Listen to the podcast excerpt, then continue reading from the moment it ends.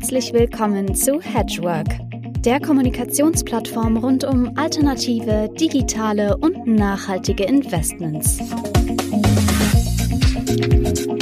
Liebe Hedgeworkerinnen, liebe Hedgeworker, liebe Zuhörerinnen, liebe Zuhörer, ich begrüße Sie sehr herzlich zum 62. Hedgework Talk. Heute sprechen wir über Psychologie an der, bei der Kapitalanlage und ich kann Ihnen versprechen, jeder von Ihnen hat schon mal damit zu tun gehabt. Äh, wenn Sie vielleicht gestern auf die 15.000 Punkte Marke im DAX geschielt haben, dann haben Sie genauso ein Phänomen erlebt, ähm, was das Psychologie eine große Rolle spielt äh, beim Investieren. Und äh, um das zu besprechen, auch die, was das mit Fondsmanagement zu tun hat, habe ich einen Experten eingeladen, der sich sehr lange schon mit beschäftigt, Herr Uwe Diel von Arts Asset Management. Herzlich willkommen, Herr Diel. Hallo, Herr Aldo. Arzt Asset Management ist ein Unternehmen der C-Quadrat Unternehmensgruppe aus Österreich, schon seit 20 Jahren mittlerweile am Markt. Ich denke mal, viele unserer Zuhörer, Zuschauer werden die äh, C-Quadrat schon kennen.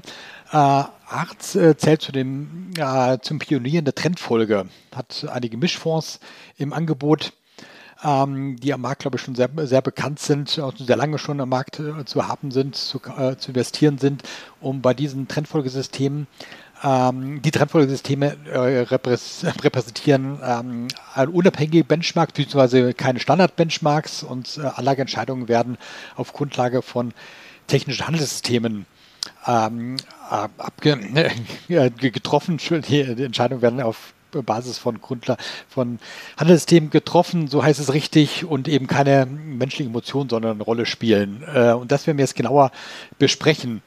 Ähm, zur Einführung in das Thema, Herr Diel, ähm, vielleicht sagen Sie erstmal gerne noch ein paar Worte zu sich, wie Sie zu dem Thema gekommen sind und was wären so die wichtigsten psychologischen Effekte, die Ihrer Meinung nach bei der Kapitalanlage eine Rolle spielen? Ja, sehr gerne, Herr Althoff. Also zu meiner Person vielleicht. Ich bin jetzt seit etwas mehr als anderthalb Jahren bei Arts Asset Management. Davor war ich 25 oder mehr als 25 Jahre tätig in unterschiedlichsten Asset Management Companies weltweit, immer im Vertrieb. Ich leite auch hier den globalen Vertrieb. Und wie kam ich zu Arts? Im Prinzip, ja, genau dieses Phänomen, wenn man sich 25 äh, äh, Jahre damit beschäftigt, diskretionäres Fondsmanagement zu betreiben, war das für mich extrem spannend, mal in ein anderes Lager zu wechseln, nämlich in ein Lager, was völlig prognosefrei, emotionsfrei investiert. Und so bin ich im Prinzip bei Arzt gelandet. Ja, was heißt das äh, die Psychologie betreffen? Warum ist das so wichtig für uns? Im Prinzip ist es ganz einfach. Äh, unser Gründer, der Leo Willert, hat sich vor vielen, vielen Jahren die Frage gestellt, warum sind Privatanleger eigentlich Grund oder fast immer schlechter als Indizes oder äh, schlechter auch als Profis? Es muss ja einen Grund geben, was dazu führt, dass die Performance schlechter ist als äh, zum Beispiel äh, die Gesamtmärkte. Und da kann man sehr schnell über das Thema Behavioral Finance natürlich darauf, dass Menschen ähm, im Prinzip immer die gleichen systematischen Fehler machen, weil sie eben als Menschen mit Emotionen handeln. Und die Psychologie ist ja die Wissenschaft, die menschliches Verhalten und menschliches Erleben versucht zu beschreiben und zu erklären. Das heißt, man darf sich auch äh, nicht vorstellen, dass die Psychologie dann immer die Lösung parat hält, aber die erklärt zumindest mal, was wir immer falsch machen. Oder was wir immer gleich machen. Und beim, An beim Anlegen ist es im Prinzip äh, bei Menschen genau wie in vielen, vielen anderen äh, Bereichen des Lebens auch. Äh, man kann sich nicht frei machen von seinen Emotionen und man kann sich natürlich auch nicht frei machen von dem, was um einen rum passiert. Und Sie sprachen jetzt den DAX an. Und was heißt das zu, fürs Investieren? Ähm, wir haben bei der Trennfolge zum Beispiel, folgen wir einem ganz äh, banalen und einfachen System. Man nennt das hochwissenschaftlich immer Momentum. Äh, ich sage es jetzt mal ein bisschen platter. Das ist der Herdentrieb. Und sie stellen als eine wesentliche äh, Quelle von Anlageentscheidung eben auch einen Herdentrieb fest. Was heißt das? Der Mensch ist nicht gerne alleine bei dem, was er tut. Er fühlt sich immer besser, wenn er in Gesellschaft ist. Und wenn die Herde in eine Richtung rennt, fühlt sich der Mensch einfach wohler, wenn er in der Herde drin ist und mitrennen kann. Und das ist etwas, was ich Trendfolge, Momentum investieren, regelbasiertes Investieren einfach zunutze macht. Das vielleicht zum Thema Psychologie mal ganz einfach erklärt, äh, jetzt für die Trendfolge. Was heißt das eigentlich für Trendfolge? Aber ich kann Ihnen auch äh, noch zwei, drei andere, ich sage jetzt mal Schlagworte zuwerfen, wo Sie sofort was mit anfangen können. Äh, ich nenne nur Angst und Gier zum Beispiel. Ähm, ganz typische menschliche Verhaltensmuster, die immer wieder auftreten und dann entweder in die eine oder in die andere Richtung auch Übertreibungen an den Märkten produzieren. Entweder geht es dann enorm nach oben, weil einfach die Gier oder von Gier getriebene Märkte glauben, es geht nur noch nach oben ich will unbedingt dabei sein, koste es, was es wolle. Oder auch in der Angst, wo dann panisch verkauft wird, ohne äh, sich daran zu erinnern, warum man denn eigentlich mal investiert hat und ob sich an den grundlegenden Daten mal überhaupt was verändert hat oder ob nicht die Welt immer noch die gleiche ist. Und ein ganz typisches Phänomen, gerade bei Profis, ich möchte das an der Stelle auch mal nennen, ähm, die Selbstüberschätzung. Äh, wir erleben es immer wieder, dass ähm, auch Profis, gerade wenn es mal gut läuft, anfangen, sich selbst zu überschätzen und denken, sie hätten jetzt alles total im Griff und äh, ich glaube, das ist dann schon der Anfang des Niedergangs, weil dann, äh, glaube ich, äh, werden sich die Fehler irgendwann automatisch einschleichen. Hm. Bei Selbstüberschätzung, da muss ich automatisch an, ähm, ja auch von München aus, wo ich den Podcast führe, an Wirecard denken, wo doch dann alle überzeugt waren, dass der neue DAX-Star, der hier die Technologie in Deutschland, Finanzwesen auf eine neue Stufe hebt. Ähm, aber äh, vielleicht ähm, ähm, einmal allgemein gesprochen oder, oder lassen wir uns ein bisschen diskutieren, äh, wenn doch die alle Welt jetzt spricht von künstlicher Intelligenz, von technologischem Fortschritt, dass jetzt über die Cloud äh, so viel an Rechenpower, Analysepower äh, zur, ähm, zur Verfügung steht und trotzdem ähm, ist wohl offensichtlich so, dass gerade bei der Kapitalanlage, wo es doch um Billionen Euro praktisch äh, minütlich geht, auf der ganzen Welt die Psychologie äh, ja nicht vielleicht dominieren, aber doch immer ein sehr starkes Element ist. Ähm, wie, wie kommt das, ähm, dass jetzt alle die ganze Rechenpower und Datenanalyse da anscheinend noch nicht äh, nichts geändert hat? Ja, also äh, das ist eine sehr, sehr interessante Frage, weil rein theoretisch müssen wir davon ausgehen, nachdem man jetzt seit über oder seit, ich sage mal, 100 Jahren sich mit diesem Phänomen der Psychologie, gerade auch für den Anleger, beschäftigt. Es gibt mittlerweile Nobelpreise dafür, für diese Ausarbeitung. Es ist hinlänglich untersucht. Man kennt all diese Fallstricke. Äh, man hat heute Systeme, die, wie Sie sagen, äh, das reine Verarbeiten von Daten enorm erleichtert hat. Die Komplexität der Daten hat ja zugenommen, die Menge der Daten hat zugenommen. Alles das können Sie abbilden. Alles das können Sie wunderbar bearbeiten. Und dann kommt der entscheidende Punkt. Wie gehen Sie dann damit um?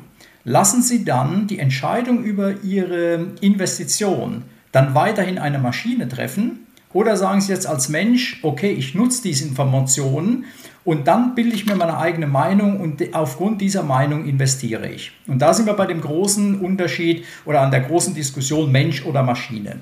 Und wir sind jetzt äh, so weit, dass wir sagen, bei uns entscheidet halt generell nur die Maschine. Der Mensch greift tatsächlich nicht mehr ein, weil nur dann können Sie sicherstellen, dass Sie wirklich emotionsfrei agieren. Und was man auch im Hinterkopf haben muss, Sie wissen das äh, aus eigenem Erfahren wahrscheinlich auch. Wir beide können das Gleiche erleben. Aber was wir dann daraus äh, für unsere nächsten Entscheidungen machen, kann grundsätzlich unterschiedlich sein. Das hängt ein bisschen vom Erfahrungshintergrund ab. Das heißt, äh, das kommt vom, vom Bildungsstand kann das abhängen, von dem äh, Wissen, was man verarbeiten kann. Von so vielen Faktoren kann das abhängen. Und deswegen muss man sich darauf stützen, irgendwelche, äh, ich sag mal, Anomalien zu finden, die trotz dieser Individualität des Anlegers trotzdem für die Masse der Anleger immer die gleiche ist. Und wir haben zum Beispiel herausgefunden, oder viele, viele Wissenschaftler haben herausgefunden, dass zum Beispiel dieses Momentum eine der Anomalien ist, die am weitesten verbreitet ist, die es am längsten gibt, die in fast allen Bereichen des Lebens vorzufinden ist. Und wenn man sich da dann als ähm, Anleger daran hält und nicht mehr menschli mit, mit menschlichen äh, Entscheidung eingreift, dass man dann bessere Ergebnisse erzielt. Das ist im Prinzip ähm, ja, diese Frage, warum machen das nicht alle? Ja, wir sind alle Menschen. Das ist der Hintergrund. Und äh, es gibt, äh, Sie wissen das selbst, immer wieder äh, dieses, naja, das weiß ich besser, das kann ich besser als der, hm, da weiß ich vielleicht doch einen Tick mehr, weil ich ja doch so ein bisschen Insider bin und das habe ich doch alles schon mal gesehen. Und naja, und so kommt es halt dazu, dass es ähm, immer wieder ähm, von, ich sag mal, von der reinen Lehre abgewichen wird und dieses diskretionäre, äh, prognoseorientierte Handeln eigentlich immer den Vorrang bekommt. Weil man muss auch sehen, ähm, gerade wenn es um Gelddinge geht, wenn es um Anlageentscheidungen geht, es ist etwas, was den Menschen im Kern immer berührt. Das heißt, da können sie sich unglaublich äh, schlecht freimachen von jeglicher Emotion. Das geht fast nicht. Und das haben Sie ja, wie ich das richtig verstehe, bei Arts Asset Management genau als Ziel gesetzt, sich eben freizumachen von diesen äh, Emotionen und rein äh, ja, äh, auf Basis von Daten, äh, von Handelsstrategien, von äh, technisch basierten Handelsstrategien zu arbeiten. Vielleicht können Sie da ein bisschen ins Detail gehen, wie Sie, wie Sie da vorgehen, äh, zum Beispiel welche Daten Sie da gerne nutzen, auf welche Zeiträume. Ich glaube, ich macht extrem großen Unterschied, ob Sie jetzt äh, auf Tages-, Wochenbasis ähm, ähm, äh, Trends ausnutzen oder auf Monats- oder noch längere Zyklen. Wie gehen Sie da vor oder was sind auch die, die Underlyings, welche welche ähm, Wertpapiere äh, nutzen Sie für Ihre Strategien? Ja, ähm, da muss ich äh, erstmal ausholen, Arts Asset Management ist ein Dachfondsmanager. Das heißt, wir setzen unsere Strategien mit, Dach, äh, mit Dachfonds um. Das heißt, wir analysieren momentan weit über 10.000 Fonds, einzelne Fonds und ETFs, die in unserem Universum eine Rolle spielen. Wenn man ähm, sich diese, rein diese Menge anschaut, über 10.000 Fonds und ETFs, muss man sich dann noch vorstellen, dass wir die auf täglicher Basis analysieren. Das heißt, wir verarbeiten jeden Monat so um die 3,5 bis 4 Millionen Datensätze, um herauszufinden, wo geht die Reise hin. Was machen wir dann? Wir haben in unserer Trendfolge ein relativ einfaches System, was seit 20 Jahren eigentlich unverändert praktiziert wird. Wir schauen uns als erstes als eine Art Barometer den MSCI Weltaktienindex an.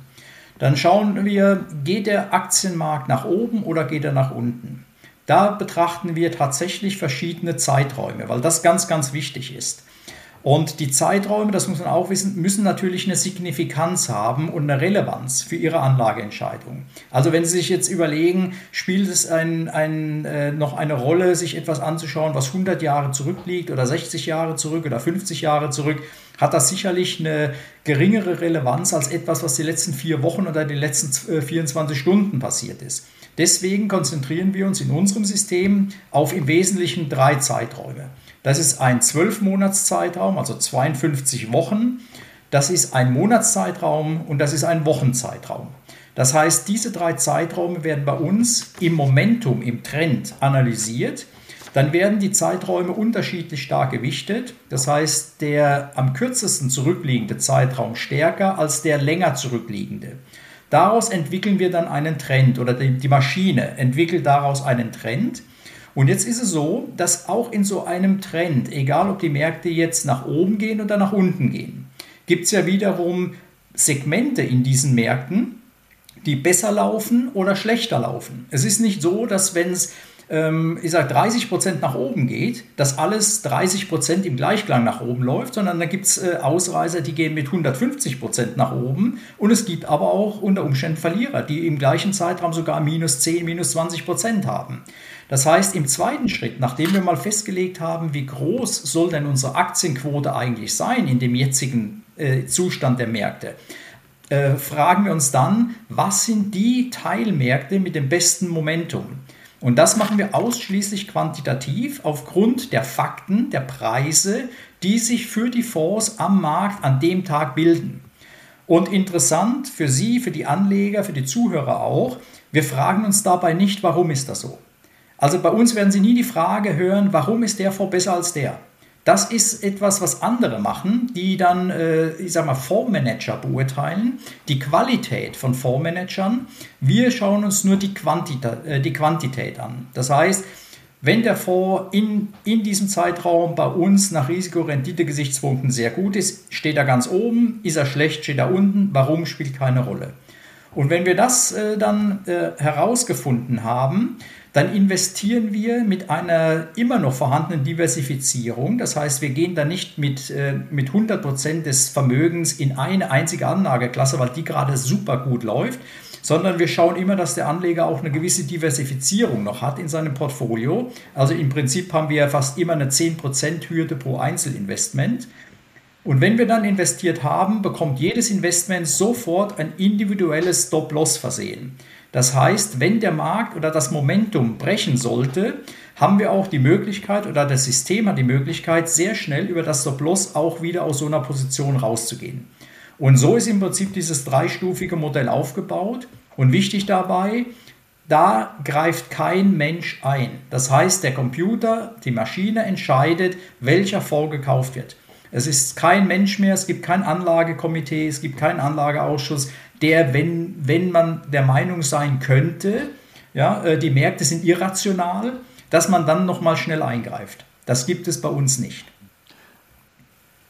Da liegt zwei Fragen dazu. Einmal, wenn Sie ähm, aktiv gemanagte ähm, äh, Investmentfonds verwenden als, als Investitionsziele, äh, ist das nicht da auch sozusagen verzerrt, weil auch die, die Fondsmanager sich wahrscheinlich oder bestimmt nicht freimachen können von Emotionen äh, und von psychologischen Effekten, äh, die wie sie rum bei Ihnen im Fondsmanagement eine Rolle spielen?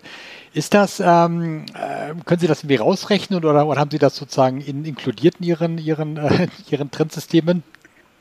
Also dadurch, dass wir uns ja am Ende des Tages nur den Preis und die Volatilität, die historische Volatilität so eines Fonds anschauen und nicht fragen, wie hat er das gemacht, warum hat er das gemacht. Und in der, ich sag mal, Momentum-Strategie wir wissen, dass ein, ich sag mal, ein Fonds, der gestern in der Spitzengruppe war, auch mit einer extrem hohen Wahrscheinlichkeit auch morgen und übermorgen noch in der Spitzengruppe sein wird, kann man sich das einfach zunutze machen und sagt, okay, ähm, wenn es Fondsmanager gibt, die, warum auch immer, weil als aktiver Fondsmanager besser sind als der Markt, wenn die eine super Performance machen, dann kaufe ich die einfach rein. Äh, auf der anderen Seite, wenn der Fondsmanager plötzlich schlecht wird, dann hängen wir ihm auch nicht nach und sagen, ach, aber der ist eigentlich so ein toller Mann und das ist so ein Spitzenfondsmanager, den behalte ich mal noch ein bisschen. Das gibt es bei uns dann auch nicht. Dann fliegt er halt wieder konsequent beim nächsten Reallokationsturnus raus, äh, völlig emotionslos. Und äh, da machen wir uns tatsächlich zunutze, dass es ja, egal welche Zeiträume Sie sich anschauen, es gibt immer irgendwelche aktiven Fondsmanager, die besser sind als passive Fonds oder ETFs. Und äh, das ist eben das, äh, wovon wir auch leben, wo wir auch ganz froh sind, dass es teilweise diese enormen äh, Trends und diese, diese Herdenphänomene gibt, weil die fördern sich ja selbst, die, ähm, ich sag mal, äh, verstärken ja diese Effekte noch. Und davon lebt der Trendfolger, dass er diese Trends einfach ähm, ohne zu hinterfragen einfach mitläuft. Also Gewinne mitnehmen, solange es geht, laufen lassen und versuchen dann die Verluste, wenn es bricht, zu reduzieren. Das ist ja das System von Trendfolge. Hm. Können Sie vielleicht ein paar ähm, Beispiele nennen, wo Sie äh, zurzeit starke Trends sehen? Ähm, kann man das ähm, angeben? Also wir haben zum Beispiel, wenn es jetzt ganz aktuell, wir hatten gerade heute Morgen ähm, mal reingeschaut, bei uns ist im Moment unglaublich stark Gewicht in Indien. Indien ist im Moment ein extrem äh, starker äh, Faktor in den Portfolios. Auch die USA ist die letzte Woche wieder extrem stark. Also das sind zwei Märkte zum Beispiel, die sehr, sehr gut laufen. Ähm, schwach momentan, äh, leider wieder etwas schwächer. Europa ist wieder etwas zurückgekommen. Japan ist nach dem großen äh, Boom Mitte des Jahres auch wieder zurückgekommen, ist jetzt eher wieder ein bisschen schwächer. Also da sieht man schon, äh, dass auch in solchen Märkten ähm, sehr starke ähm, Verwerfungen teilweise äh, entstehen innerhalb von drei, sechs, neun Monaten. Und äh, das ist dann ganz interessant, dass man da immer rechtzeitig oder versucht rechtzeitig dabei zu sein was bei einem Trendfolger natürlich, weil wir folgen dem Trend, wir setzen keine Trends, wir antizipieren ja auch keine Trends, äh, wo man natürlich immer ein bisschen später kommt. Das äh, muss einem bei Trendfolge auch klar sein. Ähm, genau, äh, das wollte ich mir auch gerade äh, ein bisschen einhaken. Äh, Sie können natürlich keinen Trend antizipieren, so müssen Ihnen äh, ex post folgen und äh, dann ist natürlich auch die Gefahr, dass man hinterherläuft und auch wenn der äh, zu spät einsteigt und dann äh, bricht der Trend vielleicht auch schon gleich wieder und man muss wieder den nächsten Trend äh, versuchen äh, herauszufinden. Äh, also das, das glaube muss man sagen, wenn es so Sägezahn, Sägezahnmärkte gibt, äh, ist das nicht das ideale äh, Szenario für äh, Trendfolgesysteme. Haben Sie absolut recht. Das ist fast schon das Worst-Case-Szenario für uns. Also starke Trendbrüche in kürzesten Zeitabfolgen. Das ist das, was jeden Trendfolger das Leben schwer macht, ähm, wo wir auch mit zu kämpfen haben. Und äh, wir haben zum Beispiel im Jahr äh, 2023, also gerade im aktuellen Jahr, natürlich damit zu kämpfen, weil die, die Trends, äh, gerade jetzt, wenn Sie sich auch die letzten zwei Wochen mal anschauen, wie die Märkte dort ähm, äh, sich verhalten haben. Teilweise extrem stark nach oben, dann stark nach unten. Jetzt letzte, Ende letzter Woche plötzlich wieder ein starker Rebound nach oben. Da werden sie tendenziell oft auf dem falschen Fuß erwischt. Und da hilft uns dann am Ende diese Stop-Loss-Mechanismen, dass man, wenn diese Trends gerade nach unten brechen, halt schnell wieder draußen ist. Aber auch hier, der mittelfristige und langfristige Trend für dieses Jahr ist eher noch etwas negativ. Und äh, wenn Sie sich anschauen, von Januar bis heute sind wir immer noch im Minus. Wir sind nicht wirklich, äh, von, von Januar 22 bis ähm, heute sind wir immer noch im Minus. Wir sind noch nicht im Plus, trotz der starken Jahresanfangsrallye. Und wir haben momentan in unseren Portfolios deswegen auch äh, gerade mal so um die 45 Prozent Aktien in den Portfolios, wo wir tendenziell bis 100 Prozent Aktien haben könnten. Das heißt, da sehen Sie auch schon, dass wir im Moment immer noch relativ verhalten sind. Wir haben immer noch mit einem eher negativen Trend zu kämpfen, als dass wir jetzt vom Trend her in unserem System bullisch wären. Mhm. Äh, zum Ende des Gesprächs ein bisschen äh, Tradition bei uns, dass wir versuchen, in die Zukunft zu schauen, ein bisschen die Glaskugel. Jetzt bei Ihnen natürlich nicht, äh, wo gehen die Märkte hin? Da sind Sie ja emotionsfrei und schauen, was die Märkte machen. Aber vielleicht, ähm, wo geht das Fondsmanagement hin? Wo geht die äh, Technologieunterstützung hin. Ähm, ich sag mal, salopp gibt es äh, bald Fondsmanager, die bei ChatGPT äh, ein, äh, eingeben, hier, äh, gib mir ein Portfolio, das äh, für nächsten, nächsten Monat erfolgversprechend ist. Ähm, sehen Sie das, dass das noch äh, stärker Richtung äh, Technologieunterstützung geht, äh, dass auch die, ähm, sag mal, der Trend hin zu technologischen äh, Handelssystemen immer äh, noch stärker wird als bisher schon? Hm. Ja, also ich glaube, der Trend wird definitiv stattfinden. Das ist, ich glaube, äh, unstrittig. Und es wird auch tatsächlich, ähm, wir hatten das ja schon mal, das ist gar nicht so lange her, äh, mit allen möglichen neuen, äh, ich sage jetzt mal, Innovationen, gläserne Fonds, wo jeder Privatanleger jeden Tag schauen konnte, was macht der Fondsmanager, konnte sich das Ding nachbauen. Er musste gar nicht selbst die Analyse machen, die hat er alles geliefert bekommen, er konnte sich alles zusammenbauen. Ähm, wir werden eine, eine Zeit erleben, wo gerade auch die jüngere Generation, glaube ich, die ja sehr technikaffin ist, die die auch, ich sag mal, ähm, gerne spielt und gerne ausprobiert, natürlich auch mal probieren wird, äh, hilft mir ChatGPT äh, oder helfen mir andere Tools, eventuell so ein Portfolio zu bauen. Ich hatte ganz am Anfang mal gesagt, wichtig ist Signifikanz und Relevanz. Das heißt, äh, nicht jedes System, was ich sage jetzt mal quantitativ ist, wird am Ende auch erfolgreich sein. Und äh, ganz kurzer äh, Rückblick in die Historie von quantitativen Modellen. Die Überlebensrate von quantitativen Fonds über die letzten 30, 40 Jahre liegt, glaube ich, bei noch nicht mal zwei Jahren. Das heißt, wenn Sie einen quantitativen Fonds oder eine quantitative äh, Struktur suchen im Markt, haben Sie eine relativ geringe Halbwertszeit. Deswegen sind wir mit unserem System, was ja jetzt seit 20 Jahren äh, funktioniert und am Markt agiert, im Prinzip schon fast äh, einzigartig. Ich glaube nicht, dass es noch ein anderes System gibt, was eine ähnlich lange Stehzeit hat und so erfolgreich mit über 360 Auszeichnungen in 20 Jahren arbeitet. Also das ist etwas, wir werden den Trend sehen, aber ich bin auch sicher, nicht jeder dieser Trends und jedes dieser Systeme wird erfolgreich sein wenn man ein Trendfolgesystem glaubt, wer 20 Jahre durchgehalten hat und die Fonds am Markt positioniert hat mit einem beträchtlichen Volumen, da ist die Chance sehr groß, dass auch die nächste Phase noch erfolgreich stattfinden wird mit, mit Arts Asset Management und C Quadrat. Vielen Dank, Herr Diel. Vielen Dank, Herr Althoff. Ja, das äh, bedanke, bedanke ich mich an der Stelle auch für unsere Zuhörerinnen und Zuhörer. Vielen Dank für, fürs Zuhören, fürs Zuschauen. Bitte abonnieren Sie uns. Sie wissen, wie das geht. Aufs Knöpfchen drücken in der App am Desktop, wo man Sie uns zuhören, zuschauen und dann äh, bis zum nächsten Mal bei der nächsten Folge von Hedgework Talk. Auf Wiedersehen. Tschüss.